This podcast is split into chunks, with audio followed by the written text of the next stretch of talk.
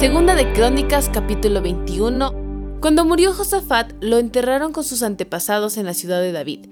Después, su hijo Joram lo sucedió en el trono. Los hermanos de Joram, los otros hijos de Josafat, fueron Azarías, Jehiel, Zacarías, Azari y Ayú, Micael y Cefatías. Todos estos fueron hijos de Josafat, rey de Judá. Su padre había dado a cada uno de ellos regalos valiosos de plata, oro y objetos costosos, y también les dio algunas de las ciudades fortificadas de Judá. Pero designó a Joram para que fuera el siguiente rey porque era el hijo mayor. Sin embargo, cuando Joram se afianzó firmemente en el trono, mató a todos sus hermanos y a algunos de los otros líderes de Judá. Joram tenía 32 años cuando subió al trono y reinó en Jerusalén ocho años. Sin embargo, siguió el ejemplo de los reyes de Israel y fue tan perverso como el rey Acab, porque se había casado con una de las hijas de Acab. Así que Joram hizo lo malo a los ojos del Señor.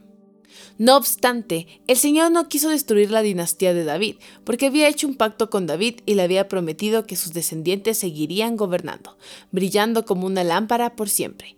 Durante el reinado de Joram, los edomitas se rebelaron contra Judá y coronaron a su propio rey. Entonces Joram marchó con todo su ejército y todos sus carros de guerra. Los edomitas rodearon a Joram y a los comandantes de sus carros, pero él los atacó de noche, al abrigo de la oscuridad. Aún así, Edom ha sido independiente de Judá hasta el día de hoy. La ciudad de Libna también se rebeló por ese mismo tiempo. Todo esto ocurrió porque Joram había abandonado al Señor. Dios de sus antepasados. Había construido santuarios paganos en la zona montañosa de Judá y había inducido a la gente de Jerusalén y de Judá a apartarse del buen camino y entregarse a dioses paganos. Luego el profeta Elías le escribió la siguiente carta a Joram. Esto dice el Señor, Dios de tu antepasado David. Tú no has seguido el buen ejemplo de tu padre, Josafat, ni el de tu abuelo, Asa, rey de Judá. En cambio, has sido tan perverso como los reyes de Israel. Has llevado al pueblo de Jerusalén y de Judá a rendir culto a los ídolos, tal como lo hizo el rey Acab en Israel. Incluso has matado a tus propios hermanos, hombres que eran mejores que tú.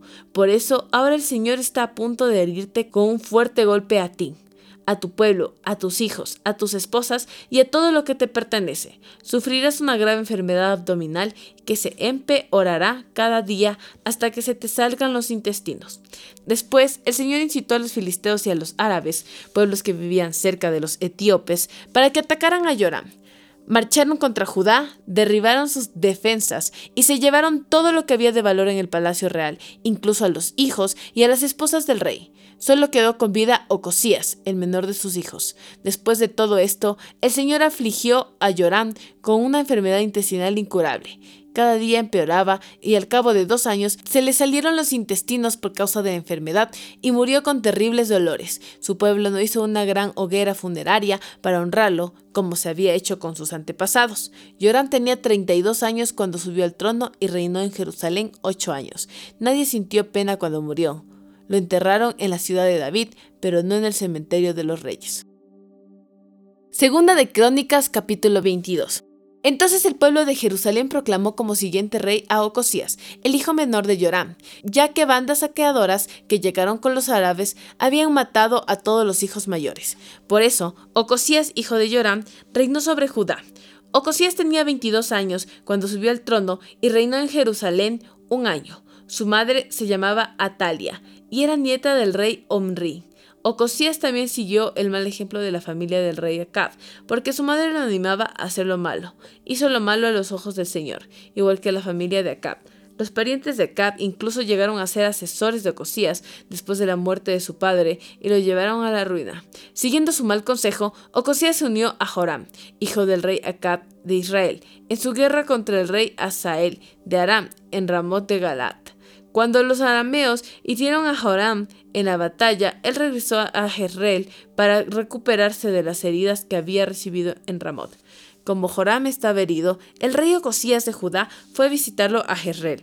Ahora bien, Dios había decidido que esta visita sería la ruina de Ocosías. Mientras estaba allí, Ocosías salió con Joram para encontrarse con Jehú, nieto de Ninsi, a quien el Señor había designado para destruir la dinastía de Acab.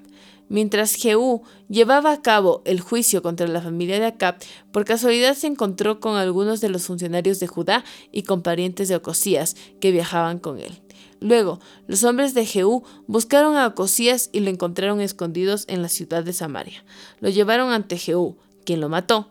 Ocosías recibió un entierro digno, porque la gente decía, era el nieto de Josafat, un hombre que buscó al Señor con todo el corazón.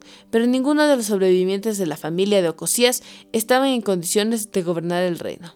Cuando Atalia, la madre del rey Ocosías de Judá, supo que su hijo había muerto, comenzó a aniquilar al resto de la familia real de Judá. Pero Josaba, hermana de Ocosías e hija del rey Joram, tomó a Joás, el hijo más pequeño de Ocosías, y lo rescató de entre los demás hijos del rey que estaban a punto de ser ejecutados. Josaba puso a Joás con su nodriza en un dormitorio. De esa manera, Josaba, esposa del sacerdote Joiada y hermana de Ocosías, escondió al niño para que Atalia no pudiera asesinarlo. Joás permaneció escondido por el templo de Dios durante seis años mientras Atalia gobernaba el país. Salmos capítulo 79 Oh Dios, naciones paganas conquistaron tu tierra, tu posesión más preciada, profanaron tu santo templo y convirtieron a Jerusalén en un montón de ruinas. Dejaron los cadáveres de tus siervos como alimento para las aves del cielo. La carne de tus justos se ha convertido en comida para los animales salvajes. La sangre fluyó como agua por toda Jerusalén. No queda nadie para enterrar a los muertos. Nuestros vecinos se mofan de nosotros. Somos objeto de desprecio y desdén de quienes nos rodean. Oh Señor, ¿hasta cuándo seguirás enojado con nosotros? ¿Será para siempre? ¿Hasta cuándo arderá tu celo como fuego? Derrama tu ira sobre las naciones que se niegan a reconocerte, sobre los reinos que no invocan tu nombre, pues devoraron a tu pueblo Israel, y convirtieron la tierra en un desierto desolado. No nos hagas responsables por los pecados de nuestros antepasados. Que tu compasión satisfaga pronto nuestras necesidades, porque estamos al borde de la desesperación. Ayúdanos, oh Dios, de nuestra salvación. Ayúdanos por la gloria de tu nombre. Sálvanos y perdona nuestros pecados, por la honra de tu nombre, porque se les permite a las naciones paganas burlarse y preguntar, ¿dónde está su Dios? Muéstranos tu venganza contra las naciones, porque han derramado las sangre de tus siervos. Escucha el lamento de los prisioneros. Demuestra tu gran poder al salvar a los condenados a muerte. Oh Señor, multiplica siete veces tu venganza contra nuestros vecinos por la burla que han lanzado contra ti. Entonces nosotros, tu pueblo, las ovejas de tu prado, te agradecemos por siempre y para siempre, y alabaremos tu grandeza de generación en generación. Juan capítulo 14 versículos 16 al 31. Y yo le pediré al Padre, y Él les dará otro abogado defensor, quien estará con ustedes para siempre. Me refiero al Espíritu Santo, quien guía toda la verdad. El mundo no puede percibirlo porque no lo busca ni lo reconoce, pero ustedes sí lo conocen porque ahora Él vive con ustedes y después estará en ustedes. No los abandonaré como a huérfanos, vendré a ustedes. Dentro de poco, el mundo no me verá más, pero ustedes sí me verán, dado que yo vivo ustedes también vivirán. Cuando yo vuelva a la vida, ustedes sabrán que estoy en mi Padre y que ustedes están en mí y yo en ustedes. Los que aceptan mis mandamientos y los obedecen son los que me aman. ¿Y por qué me aman a mí? Mi Padre los amará a ellos, y yo los amaré y me daré a conocer a cada uno de ellos. Judas, no Judas Iscariote, sino el otro discípulo con el mismo nombre, le dijo, Señor, ¿por qué te darás a conocer solo a nosotros y no al mundo en general? Jesús contestó, Todos los que me aman harán lo que yo diga. Mi Padre los amará y vendremos para vivir con cada uno de ellos. El que no me ama no me obedece. Y recuerden, mis palabras no son mías, lo que les hablo proviene del Padre, quien me envió. Les digo estas cosas ahora, mientras todavía estoy con ustedes. Sin embargo, cuando el Padre envíe al abogado defensor como mi representante, es decir, al Espíritu Santo, Él les enseñará todo y les recordará cada cosa que les he dicho. Les dejo un regalo, paz en la mente y en el corazón. Y la paz que yo doy es un regalo que el mundo no puede dar. Así que no se angustien ni tengan miedo. Recuerden lo que les dije, me voy, pero volveré a ustedes. Si de veras me amaran, se alegrarían de que voy al Padre, quien es más importante que yo. Les he dicho estas cosas antes de que sucedan, para que cuando sucedan ustedes crean.